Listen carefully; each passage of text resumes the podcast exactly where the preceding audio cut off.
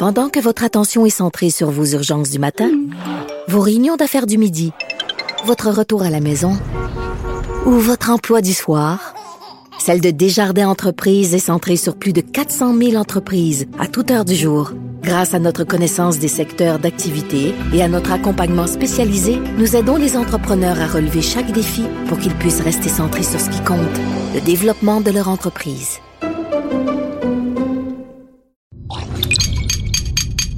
Cube Radio.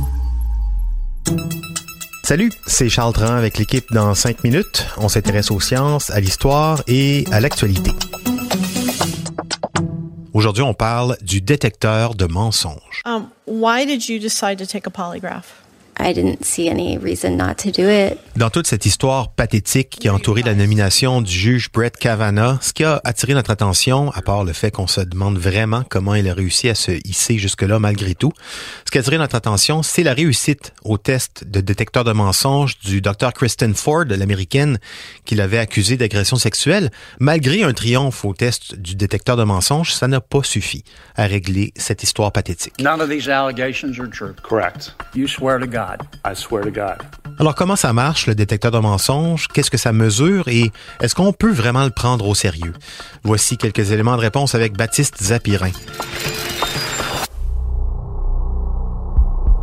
Le détecteur de mensonges ou polygraphe, on le voit souvent au cinéma, mais aussi dans l'actualité, dans la vraie vie. Les enquêteurs du FBI s'en servent, et aussi les agents du service de police de la ville de Montréal. Récemment, il a été utilisé dans plusieurs scandales concernant Donald Trump pour crédibiliser les témoignages d'un portier qui affirmait l'existence d'un enfant illégitime, ou avec l'actrice porno Stormy Daniels qui affirmait avoir eu une liaison avec Donald Trump. Alors comment on fait avec ça pour savoir si quelqu'un dit la vérité?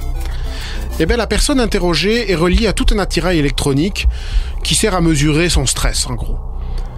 Deux électrodes sont placées sur deux doigts d'une main, on appelle ça les galvanomètres. C'est pour mesurer la température et la transpiration. Un brassard tensiomètre est placé à la partie supérieure du bras aussi et centré sur l'artère brachiale pour obtenir un tracé continu de la fréquence cardiaque et de la pression artérielle. On contrôle aussi la respiration avec des tubes en caoutchouc attachés au thorax et autour du ventre. C'est pour mesurer le rythme et le volume respiratoire. Il y a aussi une caméra qui filme l'individu, histoire de repérer les signes de nervosité. Et donc voilà, toutes ces réactions sont enregistrées dans un ordinateur qui les retranscrit sous forme de tracés polygraphiques. Oui, désolé, hein, c'est un ordinateur qui reproduit les lignes à l'écran. Les vieilles machines avec aiguilles, c'est que dans les films qu'on voit ça. En tout cas, une personne qui ment est censée avoir des réactions incontrôlées, provoquées par le système nerveux autonome c'est parce que le cerveau envoie un message aux glandes surrénales qui sécrètent de l'adrénaline. Et alors la personne va transpirer davantage, ses battements cardiaques seront irréguliers. Les tracés seront donc moins stables. L'examinateur, bien sûr, euh, doit être formé pour euh, faire la différence entre un mensonge et la nervosité légitime qu'on peut éprouver pendant un examen. Now we're going to run a few tests. This is a simple lie detector. I'll ask you a few yes or no questions and you just answer truthfully. Do you understand? Yes. Le problème, c'est que ça marche pas tous les coups. Certains estiment que le polygraphe est fiable dans 80% des interrogatoires. Ce chiffre, c'est celui d'une étude du Conseil national de la recherche des États-Unis qui a analysé 57 travaux sur le sujet. Alors 80%, c'est insuffisant pour être admis comme preuve devant les tribunaux criminels canadiens et américains. Les résultats sont donc de simples éléments qui servent pour l'enquête policière. D'autant qu'il y a aussi les petits malins qui savent le déjouer, ce polygraphe. Prenez cet ancien policier à la retraite de l'Oklahoma, Doug Williams. If it's heads, they're lying.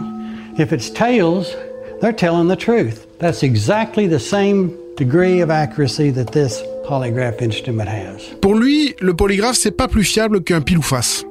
Il avait trouvé le truc pour le tromper. Et pendant des années, il a mis du beurre dans son fonds de pension en gérant un site web, polygraphe.com, qui donnait ces trucs pour passer au travers. Après avoir payé entre 1000 et 5000 dollars, bien sûr. Bon, pas de chance pour lui, la justice américaine a mis la main là-dessus, a fait fermer le site et l'a condamné à deux ans de prison en 2015. Mais en fouinant un peu sur le web, on peut trouver ces astuces. Quoi dire, quoi admettre, quoi oublier devant la machine. Alors ne comptez pas sur nous pour vous les donner, hein, ces astuces. Hein. Ici, nous sommes très très sages, vous savez, totalement innocents. Juré. Mais c'est quand même un comble. Pour que le détecteur de mensonges se trompe, il suffit de savoir mentir. c'est bien triste, en effet. Merci, Baptiste. Donc, OK, c'est possible de tromper un détecteur de mensonges, mais est-ce que c'est vraiment winner? Un proverbe africain dit « Le mensonge donne des fleurs, mais pas de fruits ». Je vous laisse méditer là-dessus. C'était en cinq minutes.